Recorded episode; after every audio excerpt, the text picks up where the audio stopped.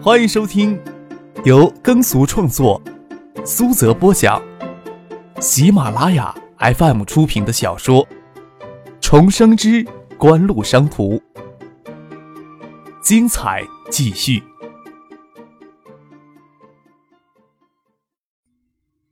第三百七十五集。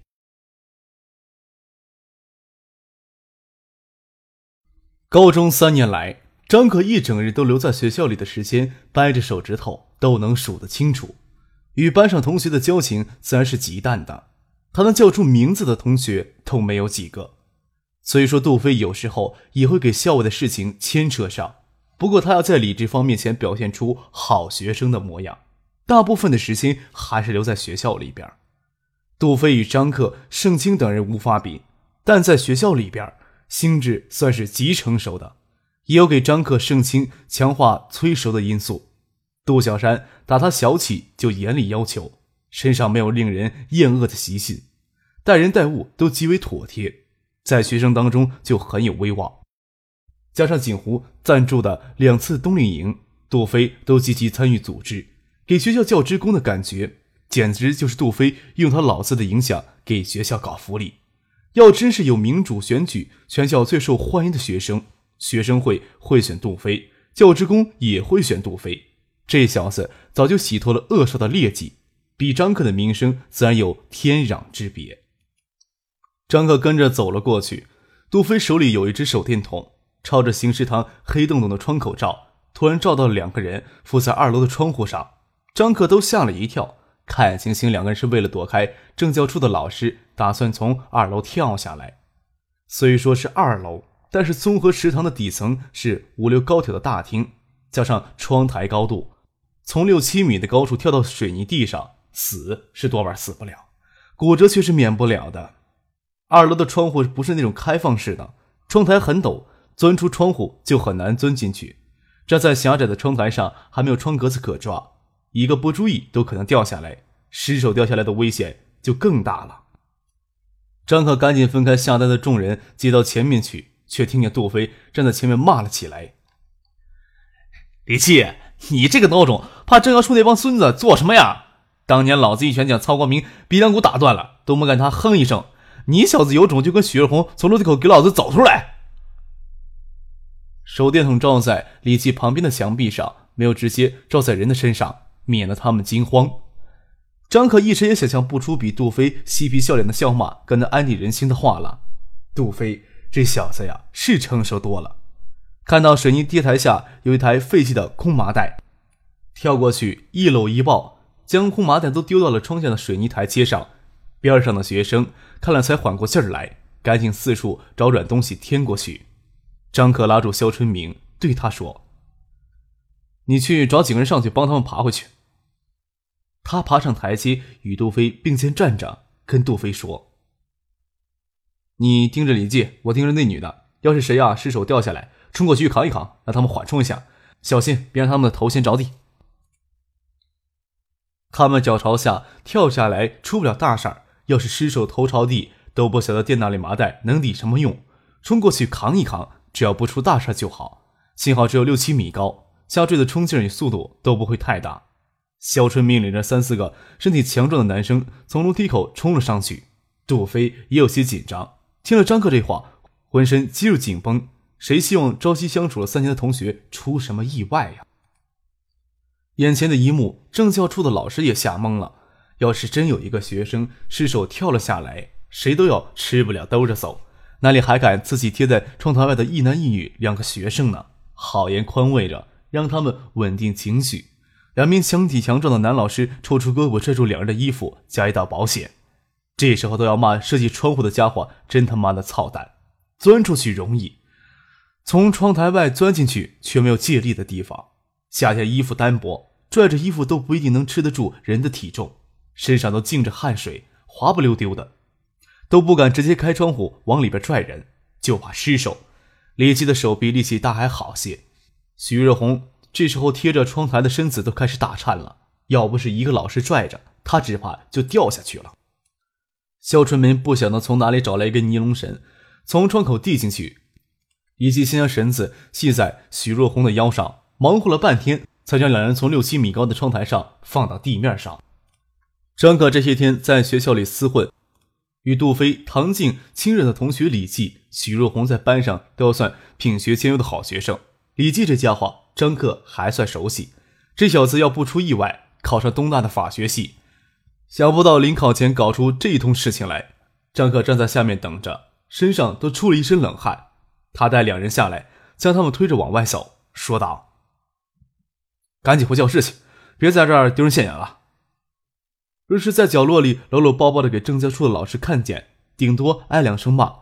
这时候让大家吓出一身冷汗，多半是揪到政教处去狠狠的教训一通，指不定毕业前还要挨一个记大过的处分。李记搀着许瑞红往外走，政教处的老师拿着手电筒照着，大声叫：“你们两人给我站住！”李记、许瑞红往外走的步伐更是快了。等到政教处的老师拿着手电筒从楼梯口里出来。他们已经不见了人影，大概是看到张克在场，政教处的老师对现场的学生教训了几句，就回办公室去了。围在新食堂外的学生也就跟着散开了。张克回了教室，教室里倒还安静。李记、许瑞红坐在教室的后面座位上，看他们的神情，心里多少还有些忐忑。杜飞将两罐可乐丢给他们，舔着脸问他们：“嘿，你们俩躲在里边做什么好事了？”这么心虚，非要从二楼跳下来呀？唐信回过头来，见张可衣服有些脏，问他：“哎，去做贼了？衣服上怎么都是泥巴？”抱麻袋垫窗台下时，哪里还顾得上干净不干净？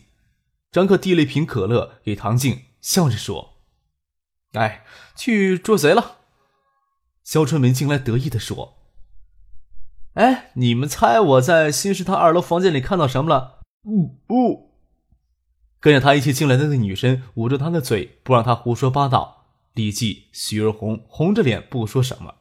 得，都是十七八岁的青年男女，发生什么事情不正常呢？不过海州一中给压抑惯了的男女学生，相对来说还是被迫单纯，即使躲在阴暗角落里，也很少做出太出格的事情。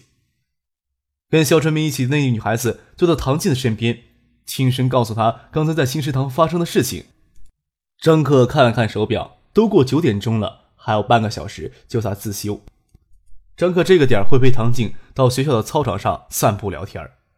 唐静将书本都收拾好，放到书包里边，让张可帮他背上，跟许润红他们说：“一起去操场坐会儿，你们留在教室里也没有心思看书。”坐在操场中间聊天的时候。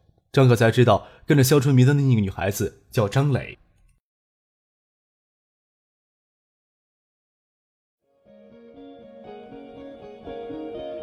您正在收听的是由喜马拉雅 FM 出品的《重生之官路商途》。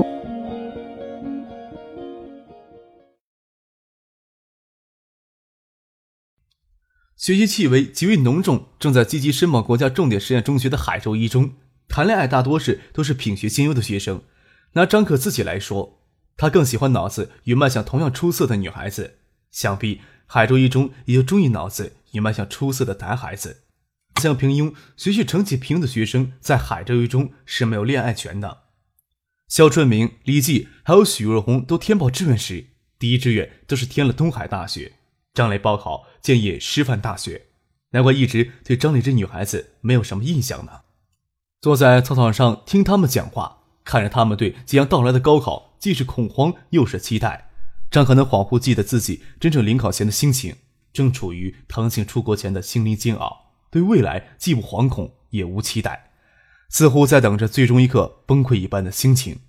发生这样的变故，倒是与肖春明、李记他们的关系热络起来了。甚至会跟他们一起溜出去，到学校附近的桌球室打一两把桌球。张克这段时间活得还真是自然逍遥。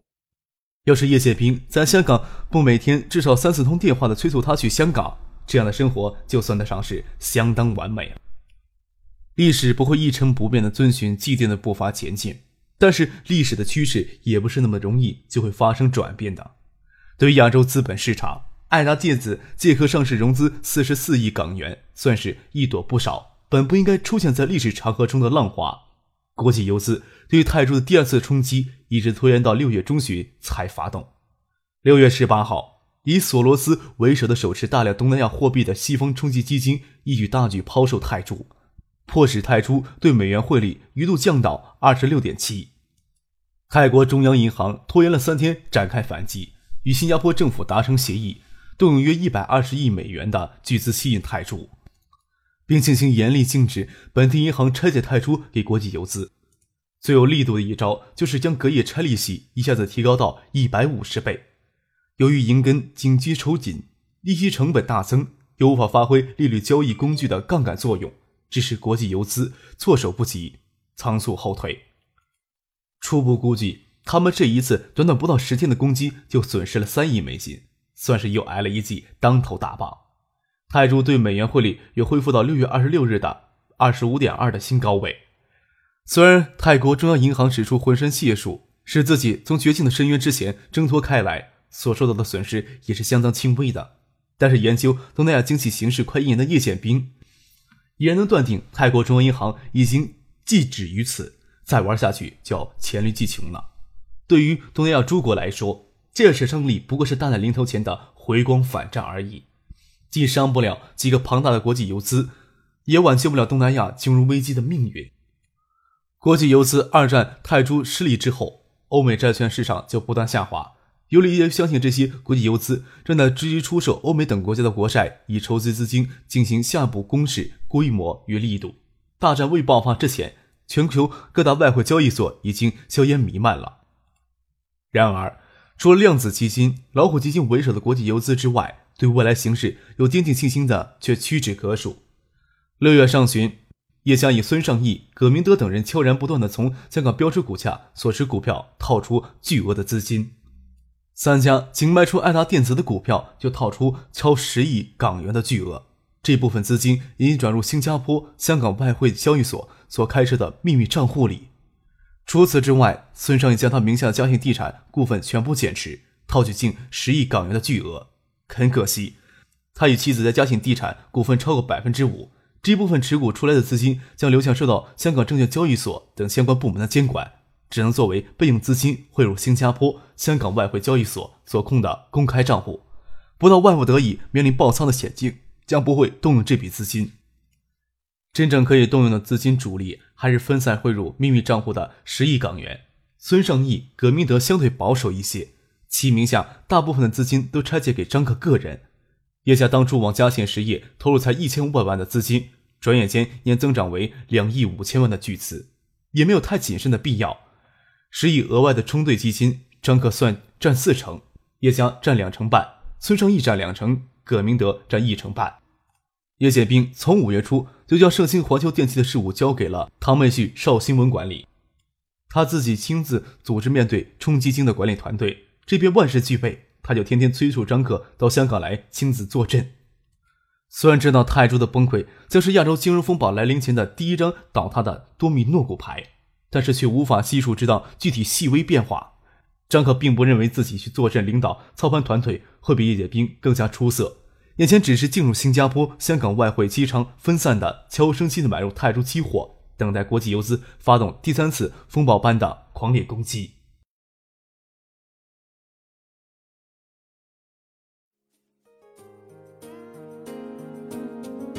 听众朋友，本集播讲完毕，感谢您的收听。